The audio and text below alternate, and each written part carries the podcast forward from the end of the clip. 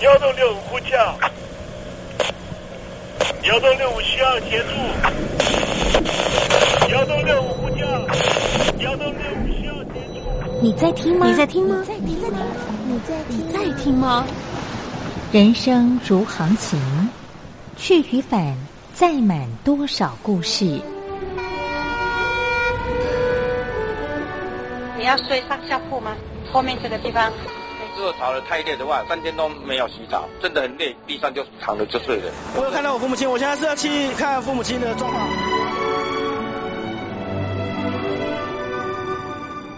聆听故事湾，让每个故事找到属于自己的码头。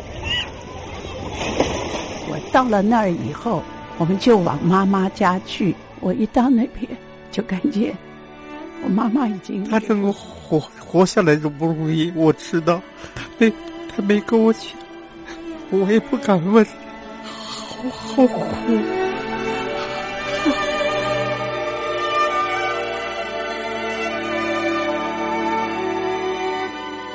聆听故事湾，聆听故事湾。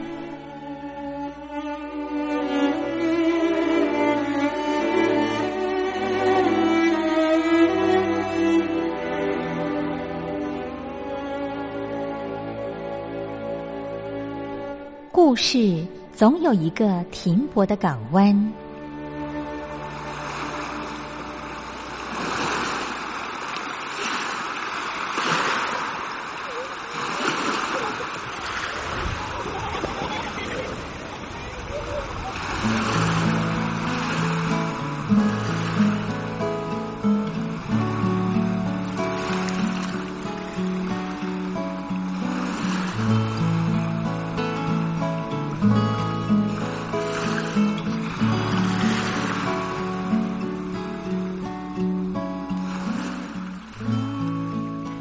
三四五六七七六五四三二一，大陆听众朋友您好，我是您的好朋友东山林，在台北问候您。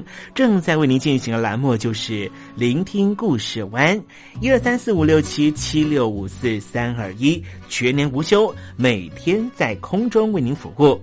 您在每天的凌晨三点十分，或是傍晚的六点十分，都可以在光华之声频道收听到这个栏目。聆听寰宇趋势，不用太多解释，因为聪明的你心中自有诠释。亲爱的听众朋友，我们的节目早晚各一次，听众朋友你可以选择最适宜的时间，和东山林共度这短暂的五十分钟的时光，就在光华之声的频道空中相见。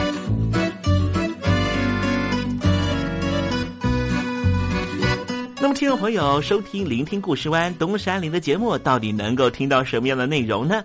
尤其啊，我们环宇全世界，焦点放到神州大陆啊，光是整个中国大陆呢，就有将近九千家不同的大大小小的电台了。我们的节目到底有什么不一样的地方呢？嗯，让东山林自吹自擂一下吧啊。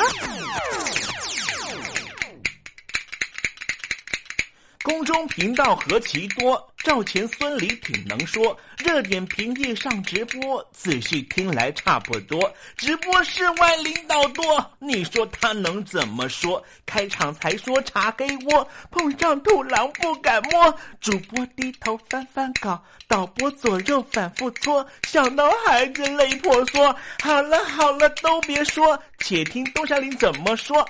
东山林不是红太狼，也不是那喜羊羊，亲亲海上一叶舟，才能自在自在说。客官呐、你拉把椅子随便坐，袒胸露背床上卧，怎么自在怎么做，就当这是自己家，自己家。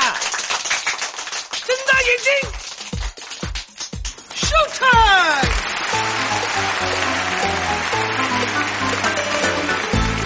time！Hello，听众朋友你好，我是你的好朋友东山林，在台北问候您。正在为您进行的栏目就是聆听故事湾啦。为什么节目的开场要这样的隆重呢？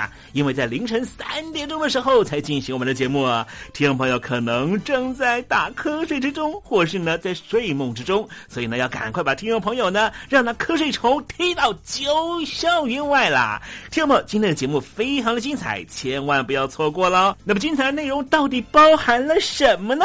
赶快让东山林为您报告。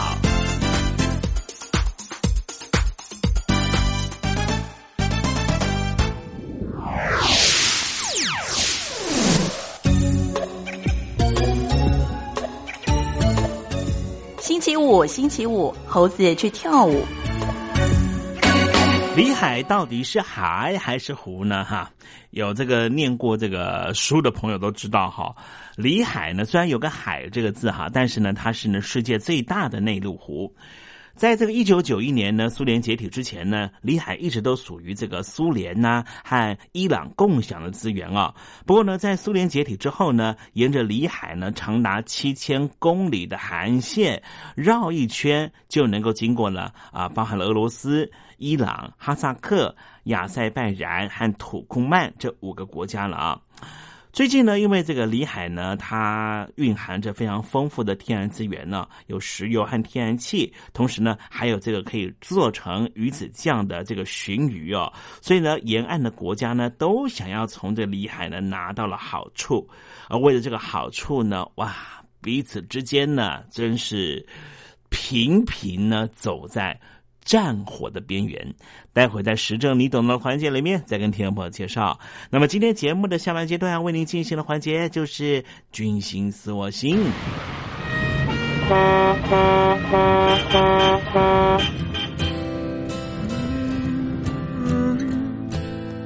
听众朋友，你会感觉现在的日子过得很鸟吗？我是维里安，相信我，只有逆着风才能飞上青天。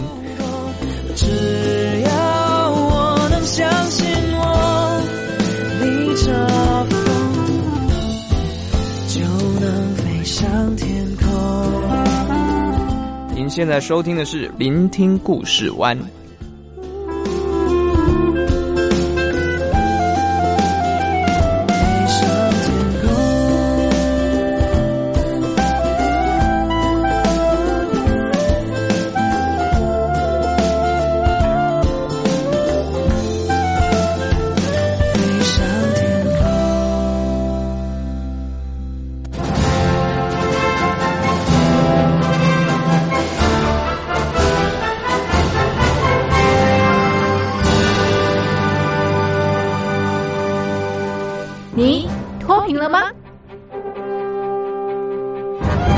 年轻时候的习近平就深知贫困之苦。我当时和村民们辛苦劳作，目的就是让生活过得好一些。因此，扶贫一直是习近平的重要工作。二零一五年，习近平在中央扶贫开发工作会议上做了二零二零大陆全面脱贫的承诺。到二零二零年，我国现行标准下，农村贫困人口实现脱贫，是我们的庄严承诺。一诺千金，全社会要行动起来，进锐出战，精准施策。于是，一场脱贫攻坚战席卷大陆。为了打赢扶贫攻坚战，大陆提出了。精准扶贫。世界上大部分采用的扶贫方式，都是将扶贫的钱平均分给贫困者。中国的精准扶贫则完全不同。为了让资金使用更高效，扶贫效果更好，中国根据村子的特点以及每户村民档案记录的不同情况来分配钱，安排不同的扶贫方式。于是，有的村子做起了旅游业。有的村子通过修路大桥，极大的增加了农产品的销量；有些没有工作能力的老人，给他们生活所需资金保障；有些缺乏劳动技能的，给他进行职业培训。中国扶贫就是这样结合村子的特点与个人的情况，以个性化定制为每个贫困户找出脱贫方式。这就是中国扶贫的精准度。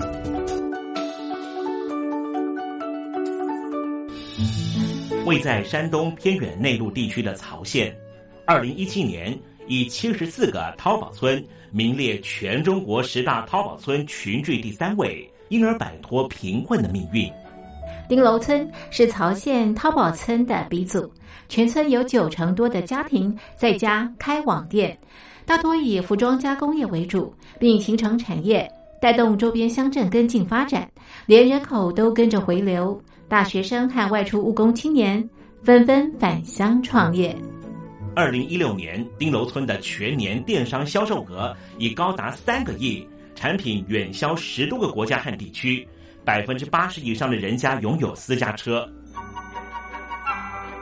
从二零一六年到二零一九年，大陆累计发放三千八百多亿人民币，并动员大量人力，全力扶贫。今年。就是二零二零年，大陆彻底脱贫奔小康了吗？大陆国务院总理李克强在今年人大会议闭幕后的中外记者会上，他是这么说的：“中国是一个人口众多的发展中国家，我们人均年收入的平均水平是三万元人民币，但是有六亿人。”每个月的收入也就是一千元，一千元，在一个中等城市可能租房都困难。现在又碰到疫情，其中有一位农民工说他五十多岁了，在外打工三十多年，每年如此，但今年就没有找到工作，全家都陷入困境。唉，听众朋友。你脱贫了吗？欢迎听众朋友来信分享你的脱贫经验，或者大陆政府脱贫做法与建议。我们准备高端短波收音机要送给您哦。活动从八月一日进行到十月三十一日，请您写下姓名、地址、邮编、联络电话、年龄等基本资料。传统邮件请寄到台北邮政一七零零号信箱。台北邮政幺七零零号信箱，嘉陵东山领收。电子邮件请寄 lily 三二九 at ms 四五点 highnet 点 net，l i l i 三二九 at ms 四五点 highnet 点 net。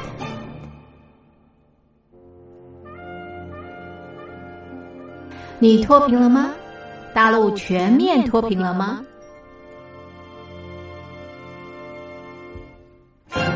现在，请习近平同志讲话。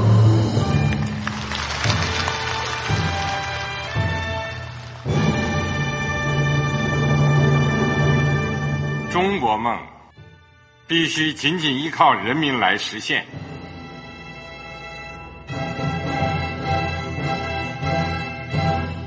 好国民得关心家事、国事、天下事。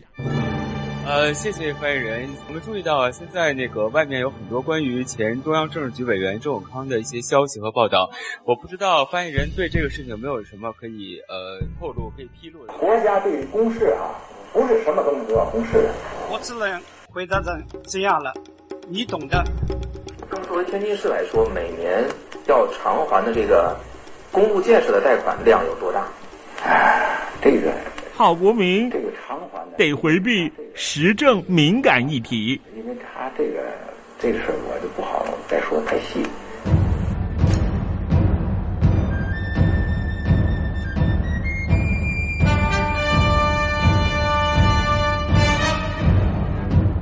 我们要坚持人民当家作主，坚持人民主体地位。任何官方不宜说太细，期望您体谅的话题，尽在时政，你懂的。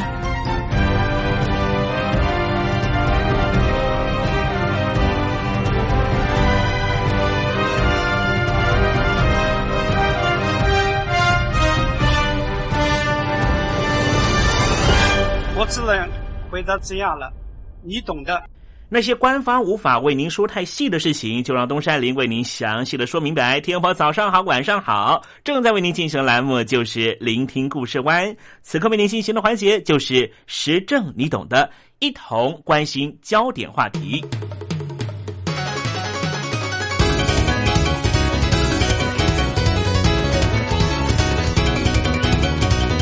先前在节目里面，东山林曾经跟听众朋友介绍过中亚地区的特殊性，邻近的地缘政治也非常的复杂。不光是因为中亚地区的文化相对来说比较不一样，中亚地区大部分都是属于伊斯兰教文化之下所延伸出的不同国家的文化样态。不过，中亚地区曾经被俄国统治过，也就是所谓的苏联。苏维埃共和国众所皆知的是，莫斯科当局虽然是共产主义，但是却常常运用东正教的宗教力量来进行统治。东正教是属于基督信仰中的天主教这个教派。因此，当时在苏联还统治着中亚地区的时候，也输出了许多基督信仰。因此，在中亚地区文化的相互冲突是很明显的。但是，今天东山林在实证你懂得这个环节啊，不是要谈文化的冲突，我们直接来谈资源上面也是相互有所需求。因为中亚地区的周边国家对于天然气有强大的需求量，而这一些天然气的运输路途一定要经过中亚地区重要的内海里海，因此里海在欧亚大陆的能源战略就有重要的位置。这不仅触动着俄罗斯和中国的地缘政治矛盾，同时让欧洲能源战略也牵扯在其中。里海位在俄罗斯、哈萨克、土库曼、亚塞拜然和伊朗所围绕的海域，这个区域是原油的主要蕴藏地点之一。因为里海是世界上唯一封闭的海洋，所以可以被视为是湖泊。在中古时期，居住在亚塞拜然首都巴库的居民发现了里海上常常有不明的火焰在晚上熊熊燃烧。在马可波罗游记里面也记载了巴库的里海水火同源的景象，原因就是从海底冒出了油气自燃现象。在十九世纪末，汽油引擎尚未使用之前，石油主要的用途是用于燃油灯的照明。当时最大的燃油使用市场之一，就是日照时间不长的俄罗斯帝国。而燃油的主要生产者，第一名是美国的洛克菲勒创立的标准石油，其次就是诺贝尔兄弟在巴库设立的石油生产基地。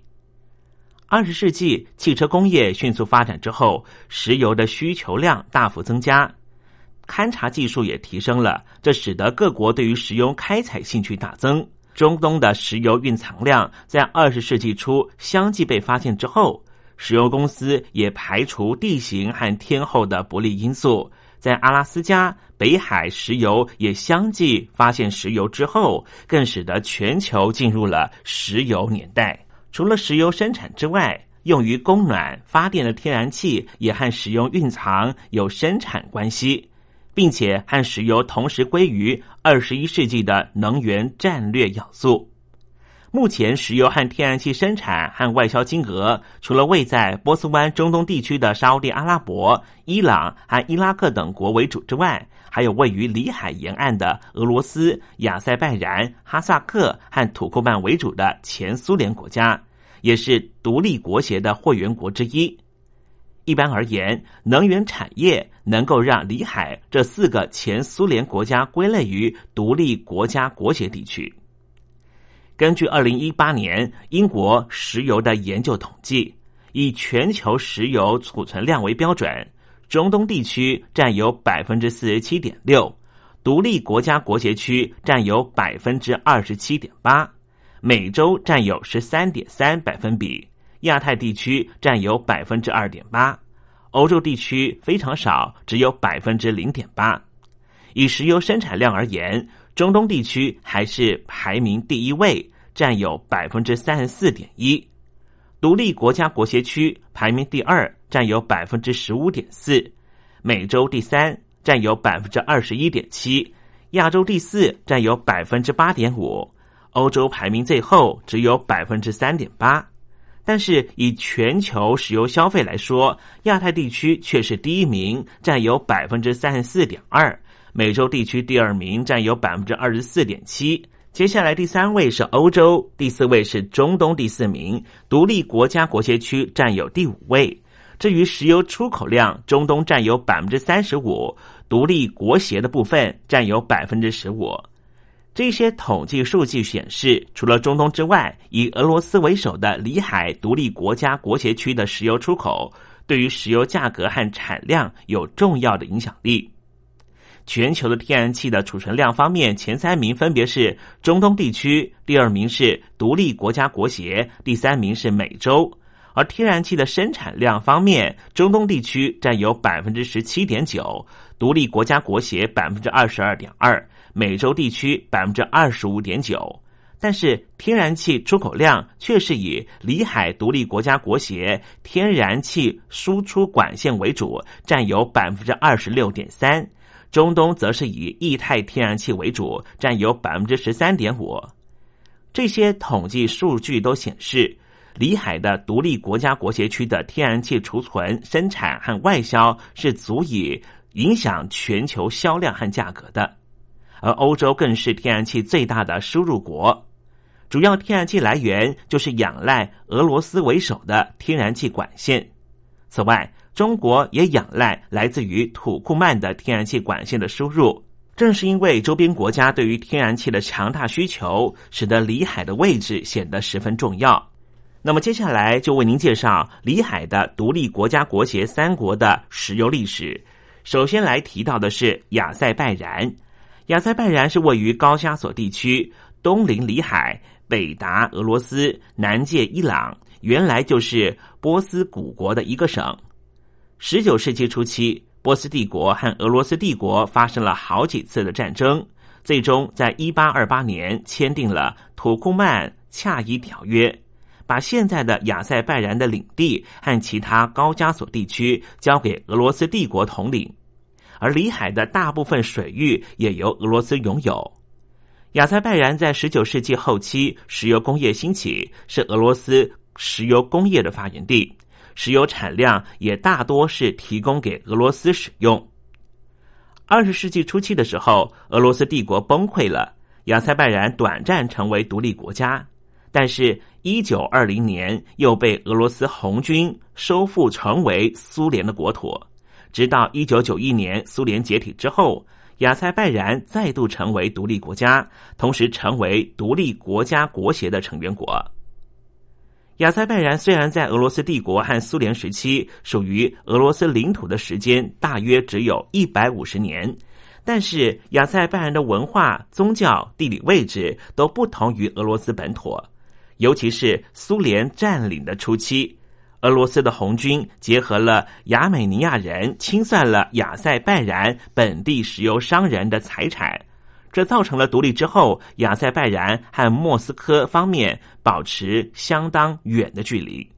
在经济上面，不同于其他独立国协国家，多半仰赖俄罗斯的经济支持。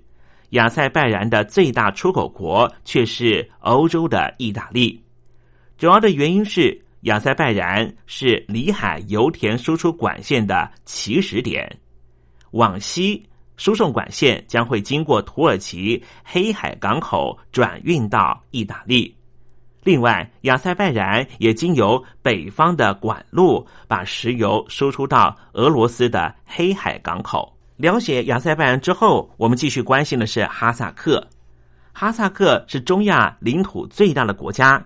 人口大约有一千八百万人，经济成长主要依靠的就是能源产品的输出，人均 GDP 有一万美金，是中亚国家中相对发达的国家。哈萨克西临里海，北界俄罗斯，东达中国新疆，南方和乌兹别克为邻。哈萨克原来和蒙古相似，都是游牧经济，在十九世纪的时候受到俄罗斯帝国的控制。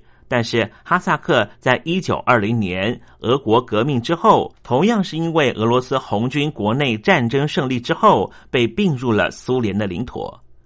苏联解体之后，哈萨克在一九九零年正式独立，一九九一年成为独立国家国协成员国。在苏联统治初期，哈萨克的经济由游牧转型成为集体农业。到了一九六零年代，哈萨克才逐渐把重心转到石油开发与生产。现在的哈萨克外销主要产品就是石油，而中国就是哈萨克石油最大的进口国。此外，哈萨克和俄罗斯两国也建立了石油输出管线，把哈萨克西部油田的产量输送到俄罗斯黑海的港口，外销到欧洲。接下来为您介绍的是土库曼。土库曼曾经是波斯帝国的管辖地，不同于哈萨克，土库曼在十八世纪之后就被俄罗斯帝国统治。当时的土库曼还包括了乌兹别克的中西部。一九一八年之后，因为种族分割的原因，苏联政府再次的把土库曼领土重新和乌兹别克进行划分。一九九一年，苏联解体，土库曼正式独立。虽然是前苏联成员国，但是到目前为止并没有加入独立国家国协，属于联系国的身份。外交上面类似瑞士的中立国。土库曼。领土西临里海，南与伊朗、阿富汗为邻，北接哈萨克，东临乌兹别克。土库曼的天然气存量是全球排名前几位，也是土库曼出口的主要产业。绝大部分天然气以东向西的管线输到中国大陆。土库曼也希望把天然气卖到欧洲，但是需要铺设横跨里海的运输管线到巴库。可是因为利益的重叠，俄罗斯当局基本上不希望土库曼的天然气输往欧洲，影响俄罗斯在欧洲能源外销的经济利益。所以，土库曼的外销欧洲前景还有待莫斯科当局的同意。目前，里海诸国和中国的经济互动十分频密，在能源出口上面，土库曼的天然气出口几乎全数销往中国。哈萨克的石油出口也多数卖到中国。以俄罗斯而言，虽然出口地区仍旧是以欧洲为主，但是最大的出口单一国家仍旧是中国市场。这就是为什么在一开始的时候，东山林提到这方面的能源输送以及相互的贸易牵动着俄罗斯和中国的地缘政治矛盾，同时也让欧洲的能源战略牵扯在其中。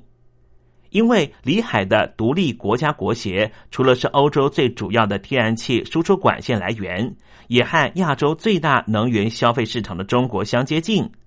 在历史上，这些国家坐落在古丝路的重要交通枢纽，再加上过去两百年的时间，这些地方都和俄罗斯相通。使得里海独立国家国协在美国的政权不友好政策的推波助澜之下，不但与伊朗签署了里海的相互约定，初步解决了里海在能源开采和军事安全上的纷扰，而且在中国大陆要推动“一带一路”的政策之下，加强和中国和能源以及军事上的合作。因此。未来美中方面相互的对抗，以及美国和俄国的军事竞争，或是美国传统上和伊朗的相互对抗关系，都会对里海独立国家国协之间的合作，以及他们和中国、伊朗的关系产生非常大的地缘政治影响。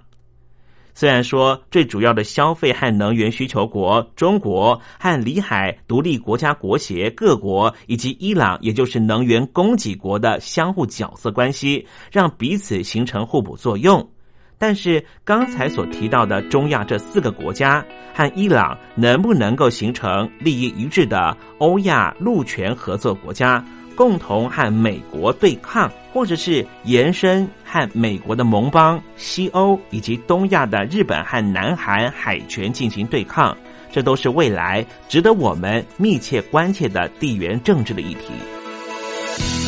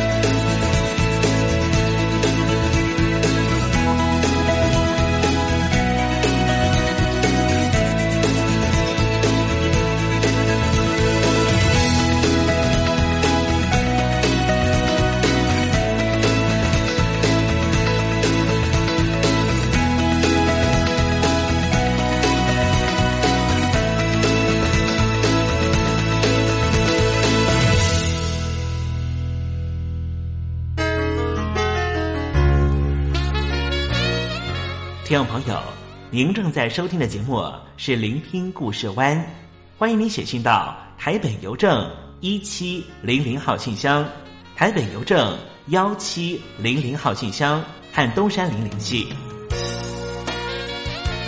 东山林就是东边的山里有只麒麟的东山林，东山林等候您的来信哦。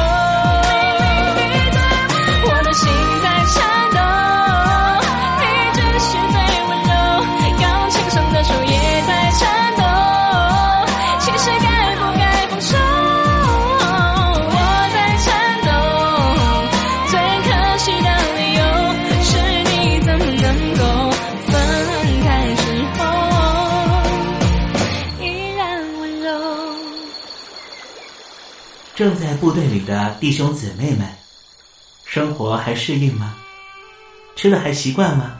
有家乡味吗？夜里爬得起身吗？床好不好睡呢？脱下军装卸下盔甲你还记得你自己吗？就让东山林陪你走过这几番寒暑吧。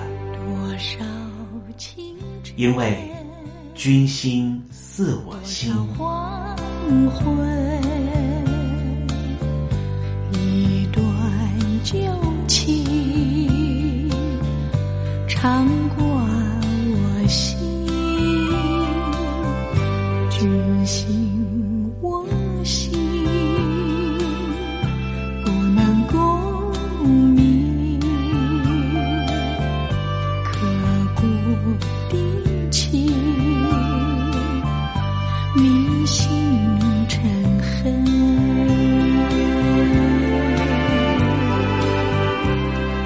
君心似我心。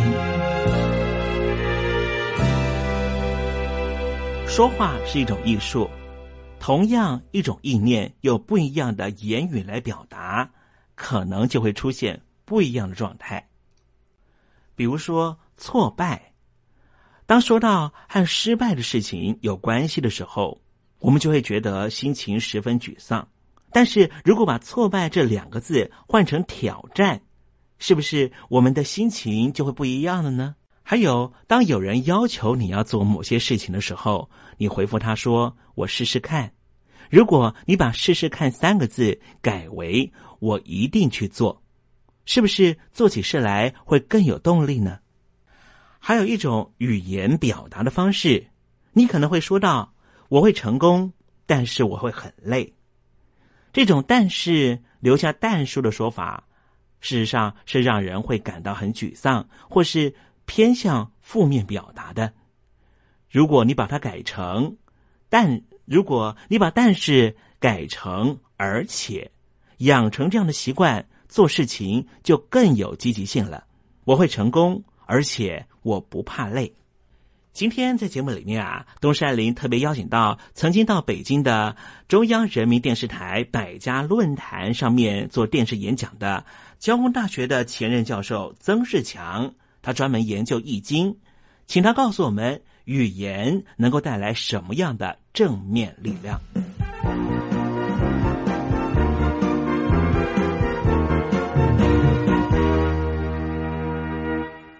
语言激励的妙用。我们每次一想到激励，马上会想起物质性的、金钱方面的东西。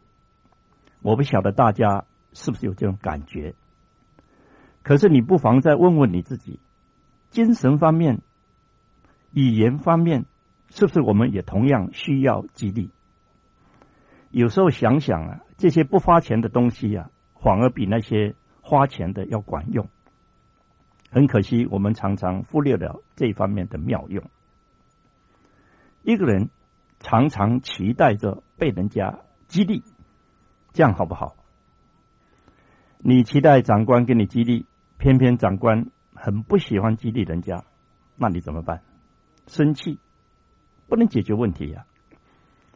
所以，我觉得一个很有出息而能够掌握自我的人。他是不需要被人家激励的，所以我们常常觉得最有效的激励啊，其实是自我激励。人家不给我掌声，我给自己掌声，这非常快呀，而且掌握在自己手上啊！一想到，手就拍起来了，就鼓掌了，何等的方便！各位去看看那些演讲的人，他们呢？老是要说，请各位给个掌声，这是不是很可怜呢？那如果人家给你稀稀落落掌声，你又怎么下得了台呢？所以我是觉得，演讲的人，你就要尽心尽力去讲，你根本不要管人家给不给你掌声。你讲得好，讲到人家心里头很动心，他自然会自发的给你掌声。我用这个案例啊，就是希望各位啊，当你表现的非常好的时候。那么你应该啊，会得到激励。那么假定没有的话，那你就不拱他，你就自我激励好了。我自己很高兴，我自己笑一笑，给自己一些掌声，同样可以收到激励的妙用。特别是自己告诉自己，这是语言激励的妙用。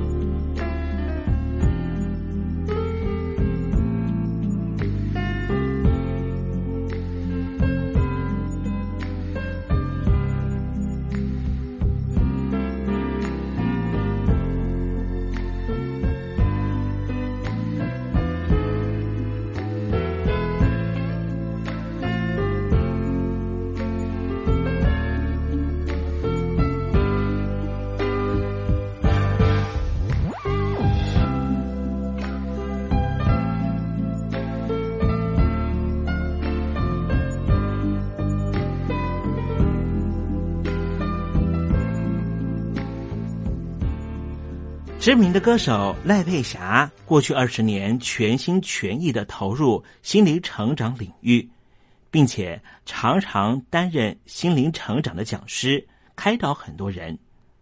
他就说，语言的力量其实就是幸福的关键。每个人都希望自己的人生幸福、富足、圆满和喜悦。而自从《秘密》这本书和《失落的致富经典》等这一些百年经典的书籍陆续问世之后，大家开始了解到思想的力量何其大。但是，听众朋友，你知道吗？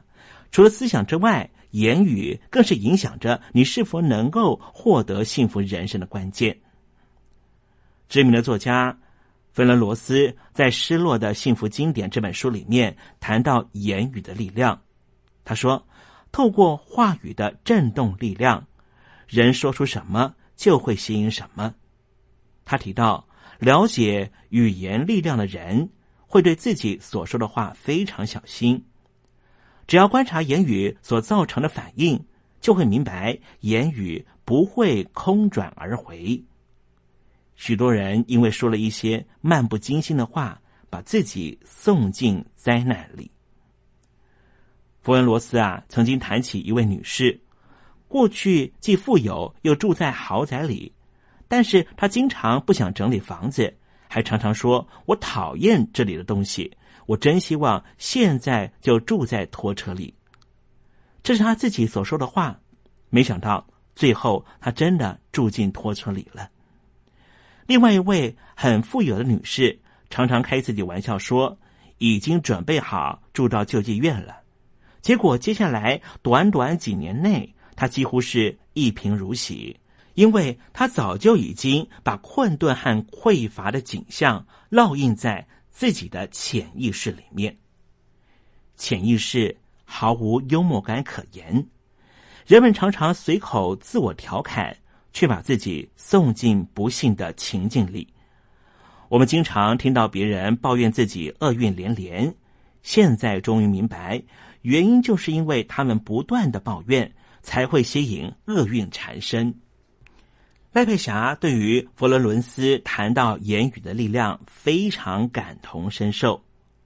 经历两段婚姻的他，回想起自己第一段婚姻，他说：“母亲常对亲子关系很宽容，但是对亲密关系却非如此。”他说：“他现在回头看第一段婚姻。”当时自己有些时候确实嘴巴蛮不饶人的，当他进入第二段婚姻就有所警惕，所以他和他的夫婿结婚至今十多年，从来没有对彼此讲过任何重话。赖佩霞认为，言语的力量不可挑衅，你说出的每句话都会造就你的命运。他举例说。如果太太出国买领带回来送给先生，先生的反应是“怎么这么丑，这么土”，那么他的命运就是未来他不会再有全新的领带了。反过来说，他以自己的例子为例，他说他自己的先生啊，知道他喜欢香水，所以老公出国出差总会带瓶香水当做礼物。每当赖佩霞收到香水，总是不断赞美和感谢先生。有一天，她心血来潮，算了算梳妆台上面的香水，发现竟然有六十瓶香水。这都是因为她的言语造就她的命运。赖佩霞还说啊，她的第二段婚姻，她从来没有批评老公家里的人，只是赞美。因此，她的先生非常尊重赖佩霞的家人。赖佩霞说：“如果我曾经数落过他的家人，就算他当时觉得我说的有理，但是只要他逮到机会，一定也会数落两句。这就是自我的修复。当你认真了解言语的定律，你就不敢造次，甚至你连想都要很小心。尤其夫妻睡在同一张床上，你的负面情绪和思想对先生没有好处。”对你也不会有好处。信念带出我们的言语，就代表我们未来的命运。现在不仅赖佩霞夫妻遵守着言语的法则，也非常珍惜着彼此的婚姻关系。当我们了解了自己的思想和言语多么重要的时候，但是要怎么样摆脱负面思考，转念成为正向思考呢？